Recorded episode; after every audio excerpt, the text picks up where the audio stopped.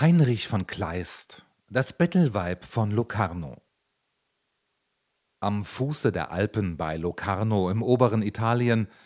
befand sich ein altes, einem Marchese gehöriges Schloss, das man jetzt, wenn man vom St. Gotthard kommt, in Schutt und Trümmern liegen sieht. Ein Schloss mit hohen und weitläufigen Zimmern,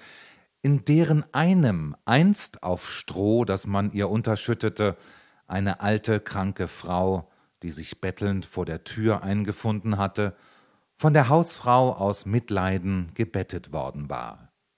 Der Marchese, der bei der Rückkehr von der Jagd zufällig in das Zimmer trat, wo er seine Büchse abzusetzen pflegte,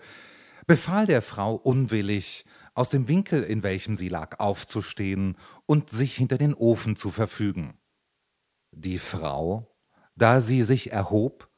glitschte mit der Krücke auf dem glatten Boden aus und beschädigte sich auf eine gefährliche Weise das Kreuz, dergestalt, dass sie zwar noch mit unsäglicher Mühe aufstand und quer, wie es ihr vorgeschrieben war, über das Zimmer ging, hinter dem Ofen aber unter Stöhnen und Ächzen niedersank und verschied. Mehrere Jahre nachher da der Marchese durch Krieg und Misswachs in bedenkliche Vermögensumstände geraten war, fand sich ein florentinischer Ritter bei ihm ein, der das Schloss seiner schönen Lage wegen von ihm kaufen wollte. Der Marchese, dem viel an dem Handel gelegen war, gab seiner Frau auf, den Fremden in dem oben erwähnten leerstehenden Zimmer, das sehr schön und prächtig eingerichtet war, unterzubringen.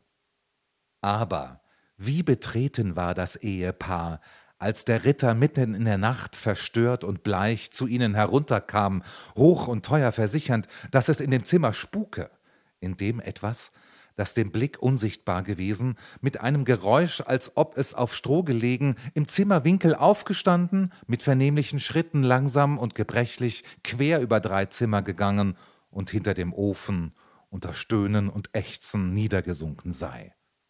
Der Marchese, erschrocken, er wusste selbst nicht recht warum,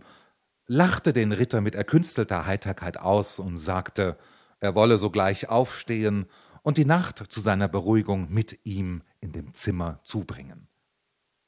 Doch der Ritter bat um die Gefälligkeit, ihm zu erlauben, dass er auf einem Lehnstuhl in seinem Schlafzimmer übernachte, und als der Morgen kam, ließ er anspannen empfahl sich und reiste ab.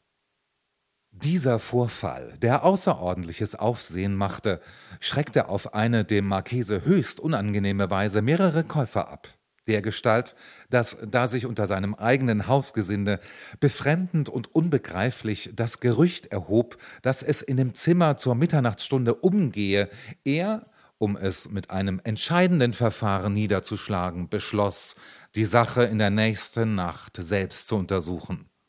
Demnach ließ er beim Einbruch der Dämmerung sein Bett in dem besagten Zimmer aufschlagen und erharrte ohne zu schlafen die Mitternacht. Aber wie erschüttert war er, als er in der Tat mit dem Schlage der Geisterstunde das unbegreifliche Geräusch wahrnahm. Es war, als ob ein Mensch sich von Stroh, das unter ihm knisterte, erhob, quer über das Zimmer ging und hinter dem Ofen unter Geseufz und Geröchel niedersank.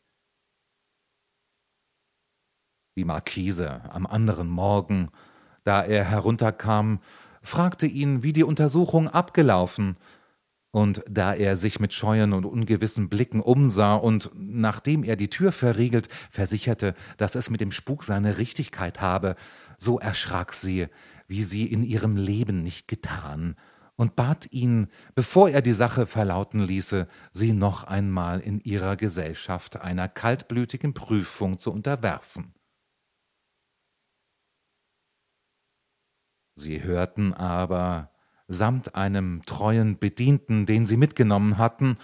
in der Tat in der nächsten Nacht dasselbe unbegreifliche, gespensterartige Geräusch, und nur der dringende Wunsch, das Schloss, es koste, was es wolle, loszuwerden, vermochte sie das Entsetzen, das sie ergriff, in Gegenwart ihres Dieners zu unterdrücken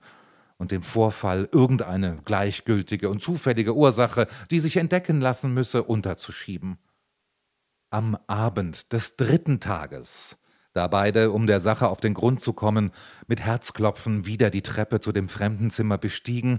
fand sich zufällig der Haushund, den man von der Kette losgelassen hatte, vor der Tür desselben ein dergestalt, dass beide, ohne sich bestimmt zu erklären, vielleicht in der unwillkürlichen Absicht, außer sich selbst noch etwas Drittes, Lebendiges bei sich zu haben, den Hund mit sich in das Zimmer nahmen.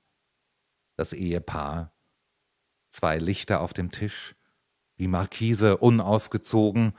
der Marchese Degen und Pistolen, die er aus dem Schrank genommen, neben sich, setzten sich gegen elf Uhr jeder auf sein Bett und während sie sich mit Gesprächen, so gut sie vermögen, zu unterhalten suchen, legt sich der Hund Kopf und Beine zusammengekauert in der Mitte des Zimmers nieder und schläft ein. Drauf, in dem Augenblick der Mitternacht, lässt sich das entsetzliche Geräusch wieder hören. Jemand, den kein Mensch mit Augen sehen kann, hebt sich auf Krücken im Zimmerwinkel empor. Man hört das Stroh, das unter ihm rauscht, und mit dem ersten Schritt Tapp, tapp, erwacht der Hund, hebt sich plötzlich, die Ohren spitzend vom Boden empor, und knurrend und bellend, grad als ob ein Mensch auf ihn eingeschritten käme, rückwärts gegen den Ofen, weicht er aus. Bei diesem Anblick stürzt die Markise mit sträubenden Haaren aus dem Zimmer und während der Marchese, der den Degen ergriffen, wer da ruft, und da ihm niemand antwortet, gleich einem Rasenden nach allen Richtungen die Luft durchhaut, lässt sie anspannen, entschlossen augenblicklich nach der Stadt abzufahren. Aber ehe sie noch nach Zusammenraffung einiger Sachen aus dem Tore herausgerasselt, sieht sie schon das Schloss ringsum in Flammen aufgehen, der Marchese, von Entsetzen überreizt, hatte eine Kerze genommen und dasselbe, überall mit Holz getäfelt wie es war, an allen vier Ecken müde seines Lebens angesteckt. Vergebens schickte sie Leute hinein, den Unglücklichen zu retten. Er war auf die elendiglichste Weise bereits umgekommen. Und noch jetzt liegen, von den Landleuten zusammengetragen, seine weißen Gebeine in dem Winkel des Zimmers, von welchem er das Bettelweib von Locarno hatte aufstehen heißen.